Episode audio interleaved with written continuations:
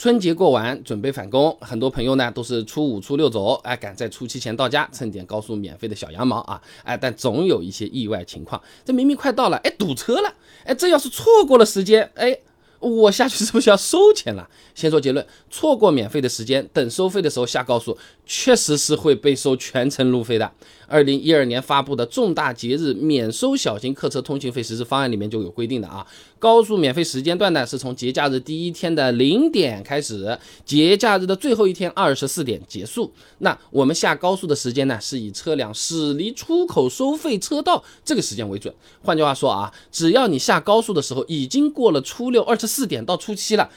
不免费了啊。但问题是我们大部分的路程都是在免费时段开的呀，被收全程路费，心里总觉得我好冤枉啊啊不划算啊！我当初怎么啊对吧？那所以有个小技巧啊，免费快结束的时候多注意导航。如果估计你是赶不到了啊，你赶紧在最近的那个高速口你就先下来，相当于先把这一段免掉啊，然后呢再重新上高速。这个时候你就算收。哎，也只会收最后面那一段钱了嘛，也能省不少嘞。那有些朋友要说了，E T C 的车子不用那么麻烦的嘛，现在不都是分段收费嘛？下高速的时候只会算你零点之后的路程和费用的，那这个是不是真的？咱们继续查资料。首先啊，现在的 E T C 确实是分段计费的，但已经不是分段收费了。二零二零年初啊，全国 ETC 刚联网的时候，确实是有过分段收费的啊，哎，但是呢，在二零二零年五月 ETC 收费系统优化之后，门架就天上挂的那玩意儿，它就只记录路程和费用信息啊，不是一小段一小段，它给你扣了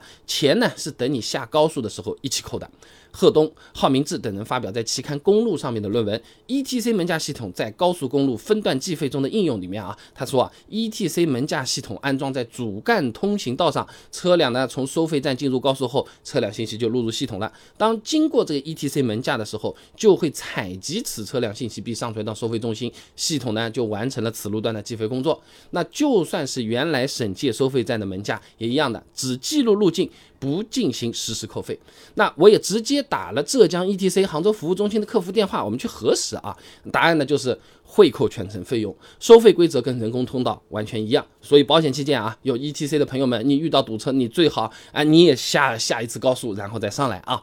那有的朋友听到这儿有可能会说啊，堵车又不是我的原因了，我也不想超过免费时间的呀，都倒霉啊啊是吧？这路上碰到这种事故耽搁了。这种情况也不能怪我，能不能不收费嘛？我我家回来回好远的嘞，上千公里嘞。想法挺好，但绝大部分情况下还真不支持啊！有案例的，楚天都市报、吉木新闻，二零二二年有个报道的，于先生二月六日上午九点左右开车从湖南出发前往甘肃庆阳，结果看到半路前面发生事故了，导致严重拥堵，那车走不了嘛啊！本来晚上九点多就能到的，硬是拖到了七日凌晨一点，错过了免费时间，最后呢被收了五百多块钱路费。所以啊，在免费的最后几个小时，我们只要导航上面看到前面堵车了，趁着还没错过收。收费站就要提前下去了，哎，但是如果你已经到了终点了，就在收费站门口堵在那边出不了那个门，那堵到收费时间了，有的地方还真的是可以免费放行的啊。你比如说江苏，江苏高速距离收费站两百米的地方有块牌子戳着的，一般写的“免费放行界两百米”，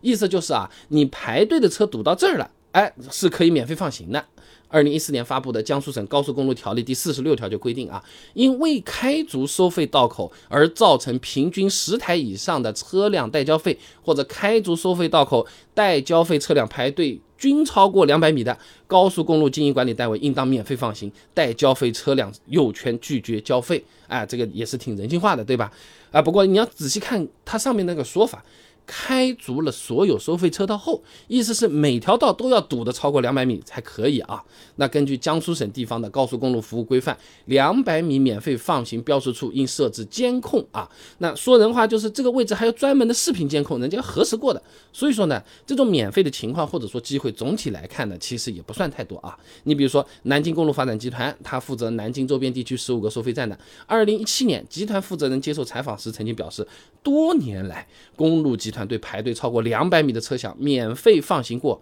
一次啊。那除了江苏，我也查了一下，像广东啊、上海等等地方都有类似的规定，但具体的说法、距离会有所不同啊。那如果当地有这个政策，遇到收费站堵得特别严重，排队排了很久，开到收费亭的时候呢，不妨你就直接问问工作人员嘛，反正堵在那边也没没法动了。哎，符不符合免费放行标准啊？哎，网上呢我也搜一搜查了一下，确实也有成功的案例，通过之后呢，真的就免收通行费了啊。所以小结一下，初六上高速，运气不好的话，堵到初七才下，确实是收钱。如果真的路途比较远，担心被全程收费啊，那保险期间就近找个口子下高速，然后再重新上，免费的机会先用掉，最后真收钱，也就是最后那一段小尾巴。